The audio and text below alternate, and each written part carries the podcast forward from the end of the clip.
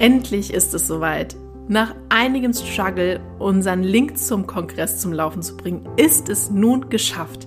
Du kannst dich ab sofort anmelden, also klick dich in die Shownotes und melde dich an und sei ein Teil des vier Jahreszeiten Human Design Kongress ab der ersten Minute. Ab jetzt ist es möglich. Die Teilnehmerzahl ist im Moment für die ersten Kongresse noch begrenzt, daher sei schnell und melde dich an, damit du ab der ersten Stunde ein Teil davon bist. Und noch eins, ein also herzliches, herzliches Dank von unserer Seite, denn wir können gar nicht glauben, wie viele Menschen wir mit unseren Folgen erreichen mittlerweile und wir haben im letzten Monat unglaublich 2984 Downloads gehabt. Also uns fehlen die Worte, dass es so auf Resonanz trifft und sind sehr, sehr dankbar dafür.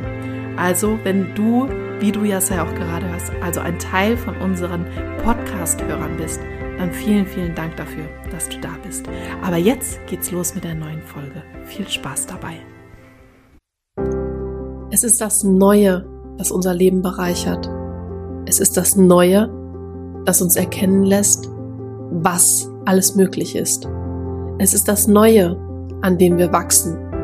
Und es ist das Neue, das unser Leben in eine neue Richtung wendet. Also sei offen dafür, was alles Neues in dein Leben kommen kann. Denn wenn du offen dafür bist, wird dein Leben unglaublich schöne Wendungen nehmen können. Schön, dass du bei unserem Podcast Grow Up and Think Deep dabei bist. Und wir wünschen dir viel Spaß bei der heutigen Folge. Heute wird es ganz speziell um ein Manifestor-Thema nochmal gehen, denn es ist Sonntag. und Corinna hat mich auf ein paar Sachen hingewiesen, wo sie sagte, oh Gina, ich würde da wirklich gerne nochmal gezielt darüber sprechen und so ein bisschen auch aus meiner Sicht so einen theoretischen Input mitgeben und auch dann wahnsinnig gerne deine Erfahrung mitbringen. Da habe ich natürlich, also mit einbringen. Da habe ich gesagt, na klar, lass uns das machen. Und here we go, wir sprechen ganz gezielt heute mal über Manifestoren Kinder. Und Corinna, ich lasse dir jetzt einfach den Vortritt, schieß mal los und dann sagst du mir, sobald ich mich da einbringen soll, was ich da wichtig finde. Genau. Ja, Ziel ist es ja gerade halt auch Eltern von Manifestoren, Kindern, da auch so ein bisschen Input zu geben, weil es natürlich nicht so einfach ist, mit einem Manifestorkind, oh, das hört sich böse an, ne? mit einem Manifestorkind zu leben.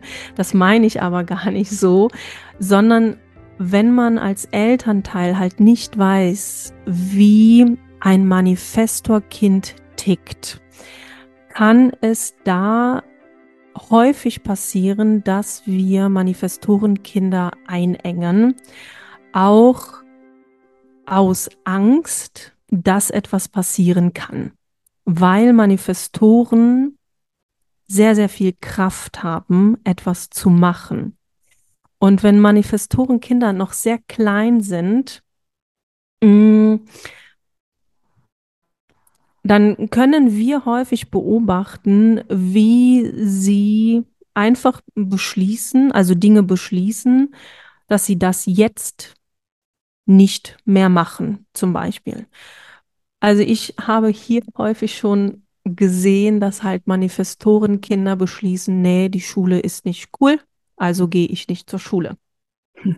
Ähm, oder sie halt auch, ja, in ganz frühen Jahren Dinge beschließen, wo Erwachsene manchmal nicht so mit zurechtkommen wie zum Beispiel von heute auf morgen brauche ich keinen Schnuller mehr. Dann wird dieser Schnuller abgelegt. Und Eltern haben dann halt sehr, sehr lange versucht, dem Kind diesen Schnuller halt abzugewöhnen. Wenn ein, Manifest, ein Manifestor für sich entschließt, okay, gut, jetzt ist hier Schluss damit, dann ist da halt Schluss damit. Na, und das ist halt für viele Eltern sehr herausfordernd, weil Manifestoren tief in sich dieses Gefühl verankert haben, ich brauche niemanden und ich frage auch niemanden.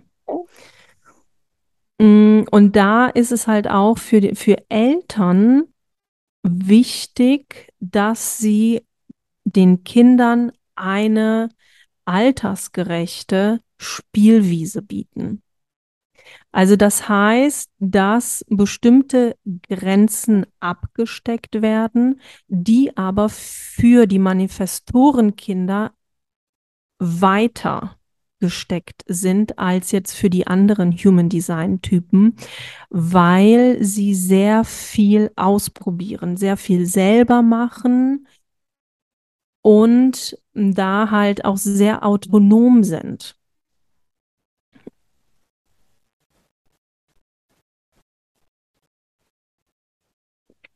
Und gerade halt auch Manifestoren Kinder, die erleben je nach Elternhaus, dass sie sich da halt auch fügen müssen. Also ins Familienbild, in dieses Familiensystem auch einfügen müssen und da vermissen sie einfach ihre Freiheit. Also der Manifesto hat einfach diesen Drang nach Freiheit und es ist halt auch oft zu beobachten, dass gerade Manifestoren, wenn sie 18 sind, schon aus dem Elternhaus dann ausziehen, damit, weil sie halt meinen, sie sind dann halt frei und sind dann voller Hoffnung, jetzt wird das alles anders und ähm, es wird genauso, wie ich es mir vorstelle, aber sie erleben dann genau das Gleiche wie in der Familie, in, im allerschlimmsten Fall, und sie stoßen wieder auf Widerstand im Außen.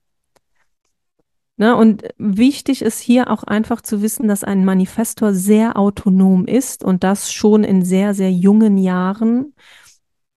Ich habe hier halt auch einen Manifestor-Jungen, also ich habe mehrere Manifestoren hier. Aber dieser Junge hat zum Beispiel vor den Sommerferien gesagt, ich möchte gerne in den Sommerferien montags um 8 Uhr zu dir kommen. Hat er so für sich beschlossen. Und hätte ich ihm jetzt gesagt, so, nee, das geht gar nicht, Montagmorgens um 8, wie kannst du dir das vorstellen und so weiter, dann wäre das schon wieder ein Nein gewesen. Und hier können wir wirklich sehen, wie bei dem Wörtchen Nein, und vielleicht hast du da ja auch ein gutes Beispiel, Gina, wie sich der Manifestor in sich zusammenzieht und man merkt wirklich, da kommt langsam so dieser Zorn halt auf, weil er nicht eingegrenzt werden möchte. Mhm. Also was habe ich gemacht? Ich habe ihm gesagt, so pass auf, ich überlege mir das in Ruhe und wir finden da eine Lösung. Und die Lösung war, dass wenn ich nicht um 9 Uhr hier in meinem Lerninstitut direkt schon die nächste Stunde hatte, haben wir das halt online gemacht und dann musste ich nicht um 8 Uhr hier sein, sondern konnte das dann halt auch für mich ganz entspannt von zu Hause machen. Und er hat halt seine Stunde Montagmorgens um 8 bekommen. Mhm. Das heißt, da für den Manifestor, ihm das halt wirklich zu, zu erklären und ihn dahingehend auch informieren. Also es ist nicht nur die Strategie des Manifestors zu informieren, halt als Kind, aber da gehe ich in einer anderen Folge nochmal drauf ein, um Erlaubnis zu bitten in der Kindheit. Der Manifestor möchte auch informiert werden. Und das ist ganz wichtig, da mit Manifestoren Kindern gerade auch offen zu sprechen, wieso, warum, weshalb.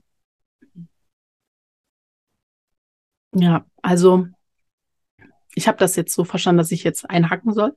Ja. korrekt?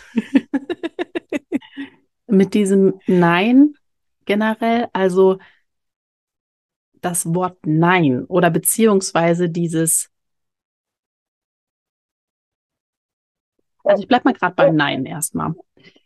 Ich habe in meiner Kindheit sehr viel Nein bekommen, aber aus Gründen, dass meine Eltern dann halt Angst hatten, dass etwas passiert, genauso wie du das erklärt hast. Hm, es hat das so lange funktioniert, bis ich in die Pubertät kam. Mhm. Also ich habe halt dann als Kind war ich dann, also ich war dann eher als Kind halt sehr, sehr ruhig. Das war auch in der Schule immer das Thema. Das Kind ist zu ruhig, zu ruhig, zu ruhig. Wenn ich dann mal was gesagt habe, war es halt auch nicht okay. So. Aber das kam halt aufgrund dieser ganzen Neins. Dann hörst du halt irgendwann auch mal auf zu reden oder zu fragen. Hm. Wie gesagt, das ging dann so lange gut, bis ich in die Pubertät kam. Und der Manifestor, wenn er ja immer nur Neins bekommt, also zu oft Neins bekommt, fängt er halt an, entweder richtig zu rebellieren, mhm. macht es heimlich oder ähm, der, er wird halt gebrochen. Das ist halt der schlimmste Fall dann, ne? Ja. Und bei mir war es dann so, dass ich die Sachen halt heimlich gemacht habe. Ja. Und mein Glück war tatsächlich, dass wir mit, ich muss gerade überlegen, ich glaube, da war ich elf, unseren ersten Hund bekommen haben und ich mit diesem Hund alleine spazieren gehen durfte. Und dann konnte ich, wie ich wollte, das habe ich dann gar nicht gesagt, zu meinen Freundinnen gehen, die einige Straßen weiter gewohnt haben, weil ich durfte ja spazieren gehen. Also kam ja, ist ja egal, wo ich dann hingehe, da muss ich ja nicht fragen. Ich bin ja eine Stunde weg und das ist ja klar. Und dann konnte ich schon mal wenigstens mit dem Hund mich so frei bewegen, wie ich das für mich richtig empfand. Aber wenn es dann darum ging, irgendwas mit Freundinnen zu unternehmen oder in irgendeinen Ort zu fahren, wo ich vorher als Kind, dadurch, dass ich gelernt habe, dass wenn ich Sachen frage, immer zu hören bekommen habe, du bist noch zu klein dafür. Nein, nein, mhm. nein, habe ich halt nicht mehr gefragt, sondern wir haben es einfach gemacht. Und wenn ich dann meine, meine Eltern dann gefragt haben, was habt ihr gemacht, habe ich gelogen. Habe ich gesagt, wir waren bei ihr zu Hause, wir haben das und das gemacht. Na, weil für mich ganz klar war, ich hätte es eh nicht gedurft.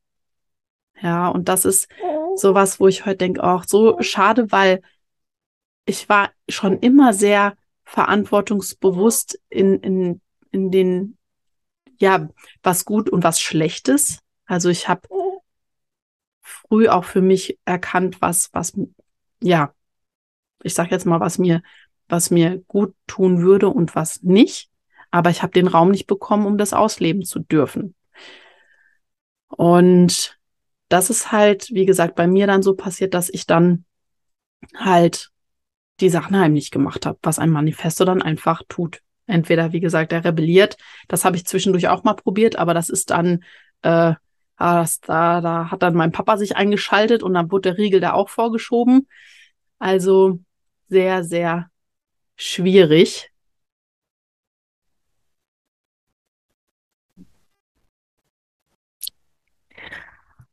Diese Widerstände, von, von denen du sprichst, die kommen ja häufig oder oft, weil die Mitmenschen im Umfeld von Manifestoren nicht so genau wissen, was der Manifestor denn alles gleich macht und was da gleich kommt, beziehungsweise welche Auswirkungen das Handeln des Manifestors dann haben könnte.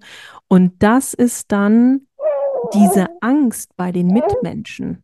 Hm. Also was ihr hört, ist mein kleiner Sohn, der, der genau. ja, ist am Schlafen. Ja, also dieser Widerstand von den Mitmenschen, der kommt aus der Angst heraus vor dieser Auswirkung, die das Handeln des Manifestors dann hat. Hm.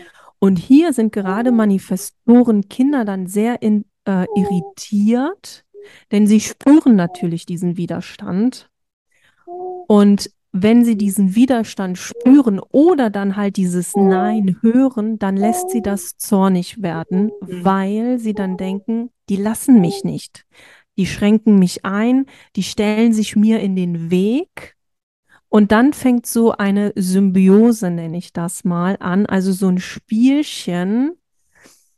Was mache ich eventuell heimlich, damit meine Eltern das nicht mitbekommen. Und dann werden natürlich die Eltern wiederum sehr, sehr hellhörig. Ne? Was macht der kleine Manifestor denn da? Ne? Was hat er denn schon wieder im Sinn? Und da ist es so, da fehlt halt irgendwann dieses Vertrauen. Dieses ja. gegenseitige Vertrauen fehlt dann da. Ja. Also es sind ja dann auch Kleinigkeiten, die dann einfach gemacht werden. Ich muss nämlich gerade mich an eine Sache erinnern, die, wenn da noch ein Schnitzel übrig war oder zwei, für den nächsten Tag aufs Schulbrötchen oder so. Ich, es war halt dann irgendwann so weit, dass ich auch da nicht mehr gefragt habe, sondern einfach gemacht habe. Dann, wenn es dann, wenn dann die Mama gefragt hat, wer war das? Nee, ich war das nicht. Ne, also, und dann sagt sie, ihr könnt, ihr könnt das doch sagen. Ne? Für mich war so dieses, das ist, war damals schon so drin, dass ich bei so Sachen nicht mehr fragen konnte, weil ich dachte, die sagt eh wieder nein, dass ich das jetzt nicht darf. Aber ich habe jetzt Hunger, ich will das jetzt essen, also esse ich es jetzt. Und ich habe ja noch zwei andere Geschwister, die könnten das ja auch gewesen sein. Und bei solchen Sachen, die gab es halt so oft, bin ich mir ziemlich sicher, dass so 100 Prozent das immer ich war. genau. Und hier sprechen wir dann auch davon, dass der Manifestor dann wirklich andere nur mit seinem Ergebnis dann wirklich konfrontiert. Ne? Also in dem Fall war es ja dann deine Mutter, okay, da ist kein Schnitzel mehr da. genau. ne? Also ja. weil da natürlich auch wieder diese Angst dann da äh, ist, oh, ich bekomme hier wieder einen De eine auf den Deckel oder da kommt dann wieder äh, Widerstand. Und das lässt den Manifestor also manche Manifestoren werden dann zu diesen einsamen Wölfen oder zu diesen Wölfinnen, die dann alleine herumziehen, hm. weil sie ihre Verbündeten einfach noch nicht gefunden haben. Ja, absolut. Also, ich hatte zum Glück, ich bin gerade am Überlegen, als ich dann jugendlich war, ich habe dann schon ein bisschen mehr Spielraum bekommen, was aber nicht über, also genau gleichgestellt war zu meinen Geschwistern. Also das war jetzt nicht, dass man sagen kann, aufgrund des Manifestors, sie haben dann irgendwann gemerkt, okay, die, das, sie braucht mehr, mehr Bewegungsfreiraum, sondern das war einfach altersentsprechend, würden, würden meine Eltern sagen. Ähm, hatte ich dann die Möglichkeit in der Pubertät, zum Glück in unserem Ort, mit einer Freundin eine äh, Cheerleader-Gruppe zu initiieren die dann auch sehr zügig zustande kam. Oh Wunder, es hat sofort funktioniert. Da haben, hat dann auch jeder gesagt, dass ihr das hinbekommen habt. Ja, heute wundert mich das nicht mehr, ne? dass das so funktioniert hat. Und dann konnte ich halt ab sofort fünfmal die Woche ins Training gehen. Und nach der. Schule direkt zum Sport und hatte da meinen Bewegungsfreiraum. Meine Mama wusste, wo ich mich bewege und es war im Ort alles gut. Ne? Aber bis dahin hatte ich halt echt, oh, ist schwierig. Ich sag jetzt mal mein meine Gedanken halt, also oder beziehungsweise die Dinge, die ich tun wollte, ja, in, in, in den Freiraum zu bringen. Mhm.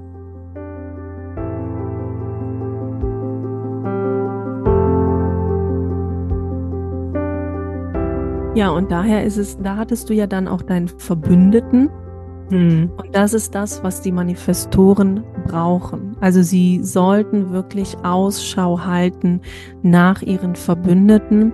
Und das machen sie über die Strategie des Informierens. Aber da machen wir halt nochmal eine extra Folge ja. drüber. Das würde jetzt hier den Rahmen sprengen. Genau. Und ich denke, wir sollten vielleicht mal separat noch einmal auf diese ja, Unterdrückungsform eingehen, dieses, also aggressive, diese heimlich tun hatten wir ja jetzt und dieses Gebrochene, das ist, glaube ich, auch ganz, ganz wichtig. Ja, ich hoffe, wir hoffen, dass das jetzt auch wieder für dich als Manifestor, Manifestorin sehr interessant war oder auch als Elternteil sehr spannend ist. Und wenn du da Hilfestellung brauchst, dann lass uns das gerne wissen. Es gibt die Möglichkeit, einer WhatsApp-Gruppe beizutreten, die umfasst aber maximal zehn Manifestoren oder auch zehn Manifestoren Eltern, die dazu dient, sich auszutauschen und die auch gezielten Input von uns bekommen, damit halt du als Manifestor, Manifestorin in deine Kraft kommen kannst oder auch als Elternteil dein Manifestorkind besser begleiten kannst. Und wenn du da Interesse hast, dann melde dich sehr, sehr gerne bei uns und dann werden wir da dir ja, die Informationen zukommen lassen, wie du starten kannst, ob das im Moment möglich ist oder ob du etwas warten musst, weil die Gruppen voll sind. Das wird sich dann zeigen, sobald du dich meldest. Und in dem Sinne wünschen wir euch einen schönen Tag und bis zum nächsten Mal.